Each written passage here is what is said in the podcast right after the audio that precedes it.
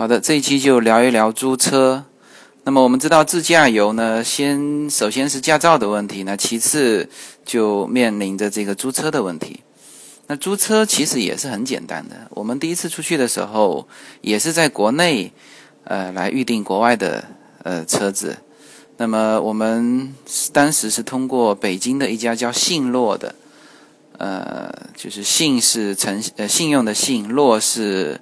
承诺的诺的一家公司订的美国的一个叫做 e l e m e r 的一个租车公司的车，呃，第二次呢，加州的时候也是租车，嗯，忘记了是哪一家租车公司租了。第一次是租了一架呃雪佛兰，第二次是租了一个日本车，呃，都挺好的。它在美国来说，它能够租出来的车子都是新车。像我们第二次在加州自驾的时候，租的那个车子，总共前面才开了一千五百英里，呃，是非常少的一个公里数，是几乎是全新的车子交在我们手上。呃，美国的租车呢，呃，是一个很成熟的行业，呃，车况也比较好，服务也比较周到。当然你。呃，有一些东西是要注意的。首先呢，要买保险，要是全全保。呃，基本上租车的话都要保全保的。我没有见过说，呃，没保险的，没保险非常危险。呃，所以这块就不展开了。就是说，大家记住就，呃，保全额保险就好了。那第一次租车的时候，呃呃，首先租车用的驾照也是中国驾照哈。就是你要先把中国驾照传过去，然后要告诉要报信用卡号，然后到了租车的那个点，你要出具呃当初你在网络上预定的这个呃驾照以及那一张信用卡啊，才可以租到车子。这个要提醒大家注意的。那么我们第一次去的时候呢，还遇到了一个呃蛮幸运的事情，因为我之前在。呃，很多人的攻略里面就有提到这样的事情，就是说我们当时订了一个八座的商务车，因为我们当时是七个人嘛，我们订了八座的车子。那么呢，呃，到了现场，我们发现我们的那一款当时订的那一款车子已经没有了。那按照这种情况下，根据美国的这个一般的规矩呢，是往上升一格，也就是说，他会。再给你一部比原来那部更好的车子，是因为他们的原因导致了没有办法提供你当时预定的这一款的车子，他们就会往上升一级啊。所以说我们当时就换到了一款，虽然说也是八座，但是呢，那个后备箱是非常宽敞的一款很大的车子。那整个呃是一个雪佛兰的一个车子，整个开起来也感觉很好。那就给我们第一次的十六天的这个自驾游一个很强大的这个保障。呃，但是那次呃，大概价格是这样子，因为我们当时是租了十六天嘛，然后也保了全险，那么一共是呃一千四百五十四块钱，就是呃美元了。那因为我们当时是从呃，拉斯维加斯租的车子，然后到了西雅图去还车，所以还加了三百九十三块钱的异地还车费。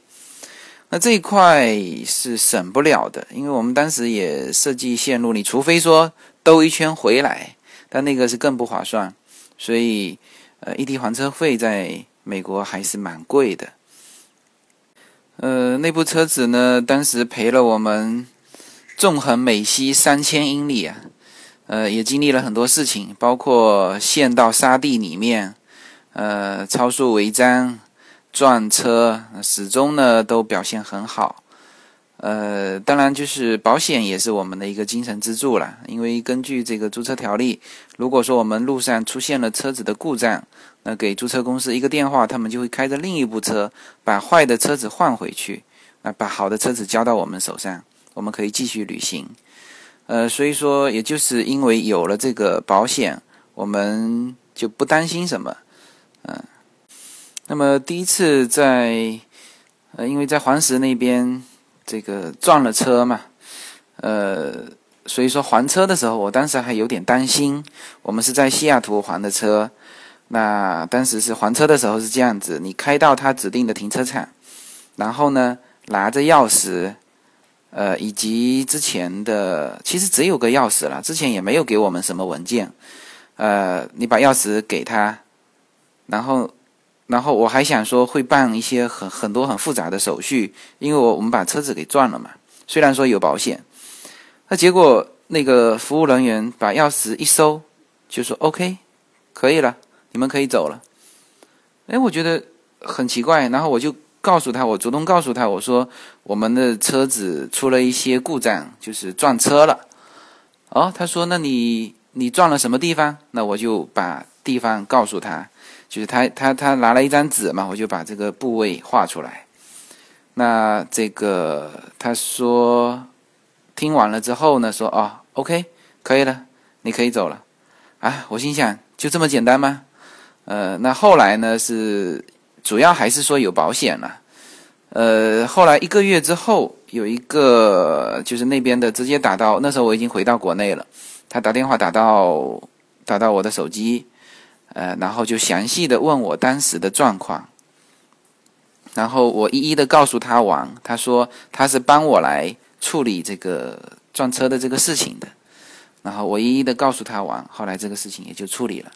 所以总体来说，在美国租车是一个呃非常方便的事情。你用你的中国驾照，通过网络上就联系到可以租到这个车子，然后呢，呃，要买保险，那一路上这个无论遇到什么事情，那你就跟你的租车公司去联系就好了，呃。其实我们后来才知道，就是你只要保了全险，你哪怕这个车子是是是完全报废了，呃，你交到他手里也可以，啊，这个就是呃保险的作用。呃，另外呢，说到一下这个 GPS，因为我们第一次出去的时候呢，GPS 是由租车公司呃是借给我们的，因为。呃，但是有一些条件嘛，就是他就把这个 GPS 借给我们。那么，呃，在美国自驾呢，GPS 是非常重要的，什么都可以，呃，没有不能没有 GPS。呃，这一点上，如果说呃你这边自己买，那当然我第二次去的时候就自己买了一个中文导航的 GPS。那如果说你没有的话，你也可以向这个租车公司借。呃，那当然是有一定的费用的。呃，那如果说你在全球自驾多的话，那我是建议呃自己在这边去买那个高明的 GPS，以后全球都可以用。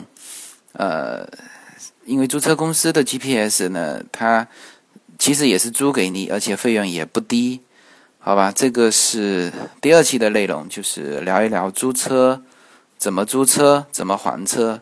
那么接下去呢，可能会给大家聊一聊怎么在路上加油啊，以及后面会聊到一些交通的呃一些交通标识，好吧？第二期呢就到这里，感谢大家。